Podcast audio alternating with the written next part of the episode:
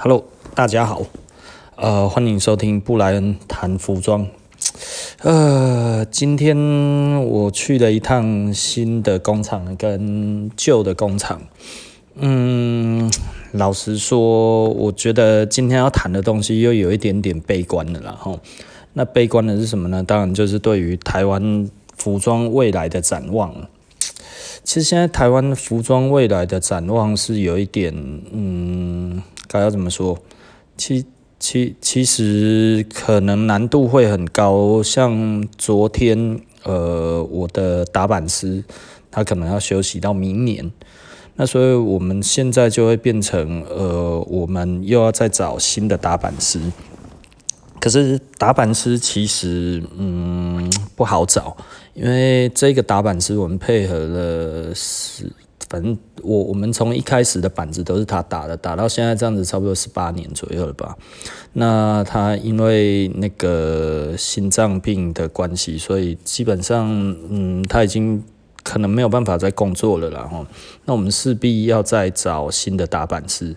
那还好的是呃我们已经有三四百个板了，所以某方面而言，就连。到明年要出的新款，其实我们都已经打好了。我们大概手上还有七八个板子吧，还有七八本、七个、七七八个板子还没有开始做。那所以我们大概还有一些时间缓冲呢。那嗯，七八个板子慢慢的推的话，大概可能差不多有半年的时间，应该是没有问题。那嗯。其实蛮蛮无奈的啦吼，那打板来讲的话，其实我自己是不太担心的。虽然我自己不是会打板，但是我其实会会调整板子的哦。那我对于那个板子其实还蛮敏感的，只不过我真的没有时间自己打板，我我实在是太忙了。然后那。呃，最终会这样子，其实当然是我们的服装现在，嗯，就是有严重的断层嘛，哈。年轻人基本上是对服装的热情，即便是十几年前那个时候那个样子，哈，哇，潮流品牌，台湾的牌子，哇，到处都有。呃，大概可能几百个牌子应该跑不掉吧。哦，那个时候真的，其实是我那个时候常常开玩笑，然后就是那个时候的年轻人到底有多爱做服装嘞？就是当个学艺股长，做个班服之后，就顺便成立了一个牌子，这么多真的是不夸张。然后几乎那个时候哦，所有大学的。呃，只要是做过戏服的，后来都变服装设计师，很夸张了哦。那所以，所以基本上我们那个时候其实是很薄弱的啦，哦，因为出来做的并没有真的太多的学理上面的的的琢磨了哈。所以，所以那那个时候的。的留下来的基本上应该说几乎都淘汰掉了，因为因为他们只会做 T 恤嘛，只会做牛仔裤，其他的好像都不太会啦。外套就那几款了，哦，就是运动夹克，然后袖子旁边多一个笔袋的话，就说哦，这个是飞行夹克 MA One，或者说哪里像 MA One 了。那个真的是毁我三观的 M A One 哦，然后四个口袋的军装就是 M 六五，毁我三观的 M 六五啊！吼，我没有打过 M 六五的版啊，那个真的实在是太复杂了。我们做过两三次之后就不做了，因为有几个裁片呢，六十几个裁片呢，我们的那个价格还有那个样子，其实真的是上不去啦。还有当时的那个 M 六五的。老品哈，实在是太便宜了，你知道吗？到现在来讲的话，当然现在 M 六五的价钱上去了，似乎是可以做，但是老实说，六十几个裁片哦，真的，呃，我们师傅其实真的是做不来了，然后年纪已经大了，这个这个一而再再而三都对我们的经营产生比较，嗯，不能说冲击，因为因为实际上我们的。我们的款式并不多，前几年其实前年的话，我们也遭遇到产能不足了哈，那后来又补齐了，所以其实并不是补不到，因为我们并不需要很多个师傅，但是嗯，我也不知道该要怎么说呢哈，那再加上还有另外一个问题，就是资讯爆炸了。资讯爆炸的话，即便我们是在台湾岛，其实我们都在跟全世界竞争。你看，我们的竞争者有谁嘞？就是可能呃，所有的大牌子代购，然后呃，二手货，然后还有什么？呃，任何的只要在卖衣服的，都是你的。对手，呃，我以前常讲了哈，就是以前的对手哈，只有店家。那到后来，对手不止店家，其实顾客也算是某一个程度上面的对手。为什么呢？因为他可能会把东西卖出去。那把东西卖出去这件事情，其实当然会影响到你的新品的销售嘛。所以我那个时候其实 很多人会觉得，我为什么当红的时候不做很多？其实这个我都考量过了。也就是说，如果我做很多，我势必会被自己的二手货打死。有一个非常血淋淋的例子是谁呢？就是 Levi's。Levi's 哦，在九零年代的时候打了非常大的广告，那个时候是富比是世界第七的世界第七的第七大的公司，哦吼那非常非常的大，然后触角跨到日本去，根本就是疯了，整个东南亚什么全部通通都是 Levi's 狂打，打了大概从九三九四年打到差不多两千年左右倒了，为什么？因为他一直讲说 original 五零一，然后哦。牛仔裤正统，所有的这样子一直叭叭叭叭一直做，一直做，一直讲，一直讲。但是他做了一件错的事情是什么呢？呃，他不断的在打五零一这件事情，然后让大家去买以前的二手货。你知道吗？所以那个时候，呃，古着当道嘛，古着当道，Levi's 那个时候其实老实说了，我觉得他们的策略完全荒腔走板，然后那所以，呃，他那个时候有出 LVC，我觉得 LVC 是对的，但是他的 LVC 出的不够多，并且他做的并没有很很让人家觉得 OK，是因为第一个他的广告不足。LVC 基本上都是非常少量的在在在在发售哈，在台湾的话有 LVC，我有第一代的 LVC，但是第一代的 LVC 是怎么来的呢？那个是 Levi's 的店员自己买了之后，然后拿出来卖的，因为一般人根本买不到，数量少到根本没有人买得到，你知道吗？这个这，然后是以普通版的五零一。被自己的老的五零一活活的打到死，然后 Levi's 后来破产了，申请破产保护，然后现在早就不是那个那个 Levi's 他们的家族在经营了。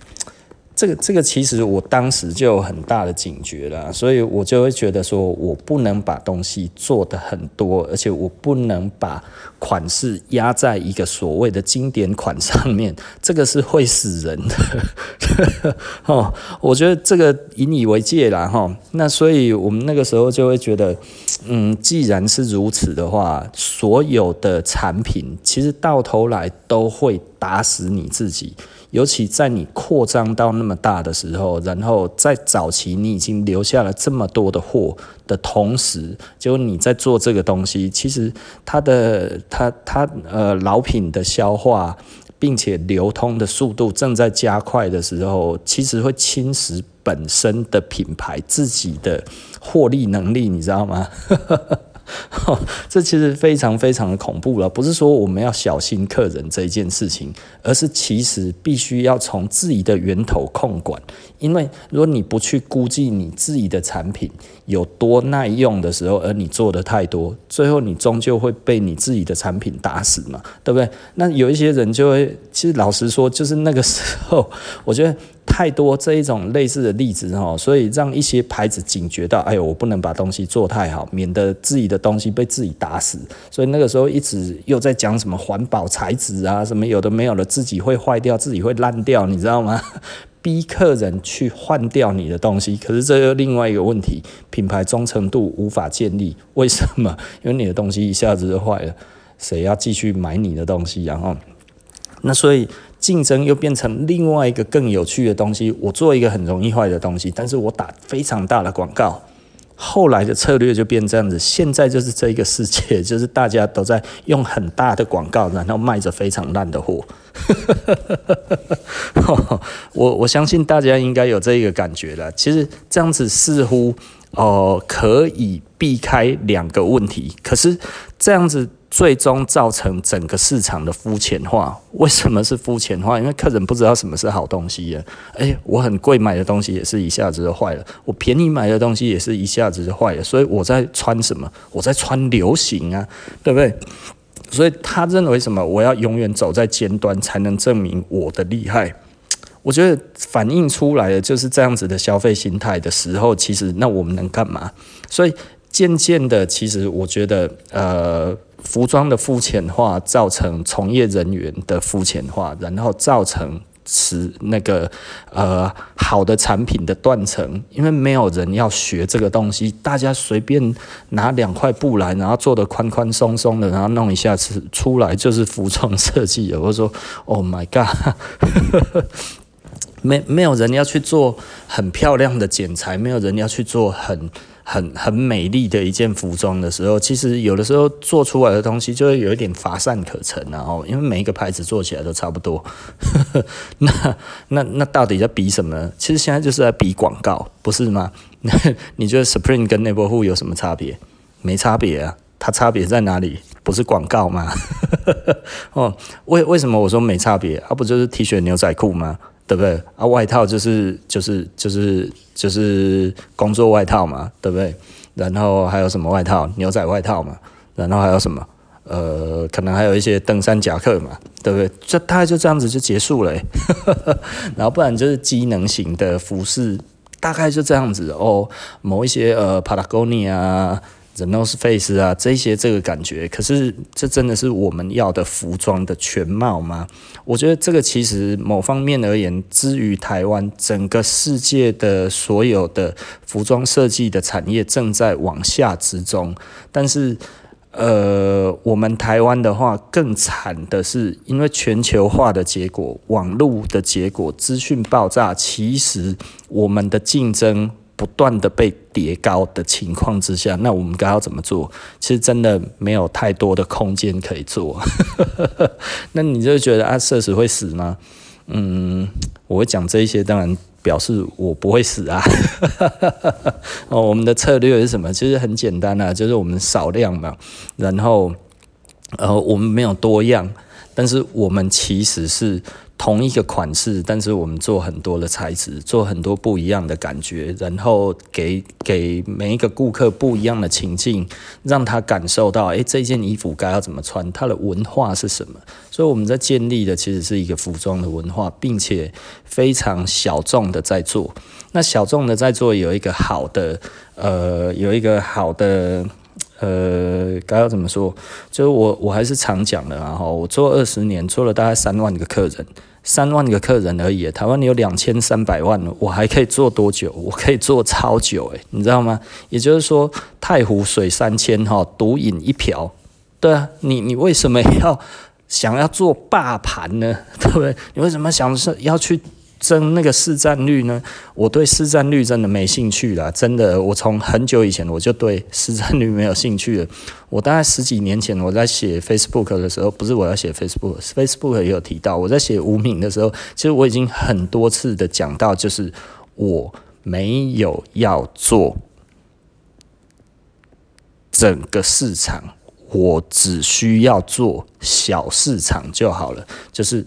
太湖水三千呐，哦，那太湖的水三千这么多，嗯，但是我们一瓢就够了，对不对？我我自己喝一瓢，每天喝一瓢就够了嘛，我干嘛要去思考说，哇，我要多少的市占率？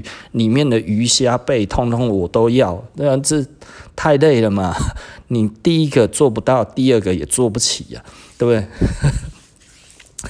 其实，其实我我最常看到的哈，就是 我我有的时候在开玩笑了。我们自己的店员有的时候也会也会有这一个这一这一个这个广告词哈。我觉得这听了我实在是觉得实在是很很不舒服哈。那什么什么不舒服嘞？就是这个，其实我已经告诫过很多次了，但是我们偶尔还是会有，还是会有店员这样子讲哈。但是这个这个我不知道为什么他们讲了 讲了很多次的都偶尔都还是会脱口而出哈。因为老实说啦，有的时候我们。呃，那个员工如果想不出什么好讲的时候，哦，真的实在是会看了别人的比较糟糕的 广告词就写写上去的是什么呢？就哦，这个东西是男人必备。我说男人必备哦，如果这个东西真的是必备的话，那照理来讲，你要做一千万件呢。对不对？台湾两千三百万人，你好歹做个一千万件来准备嘛，对不对？如果他真的是男人必备的话，那你应该做好准备啊，对不对？要卖一千万件啊，不然的话怎么做男人必备？所以这个东西，我是觉得啊，我我自己没有。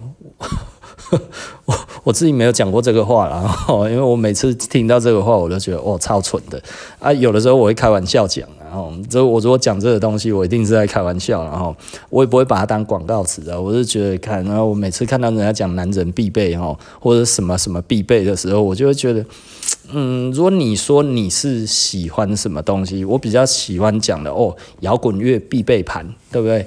嗯齐柏林飞船，我觉得你喜欢听摇滚乐，我觉得这是一个必备盘。就是如果你喜欢这个东西，我认为你一定要听过嘛，对不对？那我觉得这个说得过去啊。可是某一件衣服是男人必备，嗯，呃，好了，我们扣掉男孩啊，还有还有。呃，男老人也不算好了，年轻人，那你也要备货五百万件吧，对不对？那我扣零了哈，这这个老实说，我真的觉得有时候这个写的实在是太夸张了哈。啊，讲到这里真的实在是无限的感慨啊哈，因为我去新的工厂，其实老实说，我也看得到他们的老年化了。那嗯，基本上真的我这一代都算年轻的。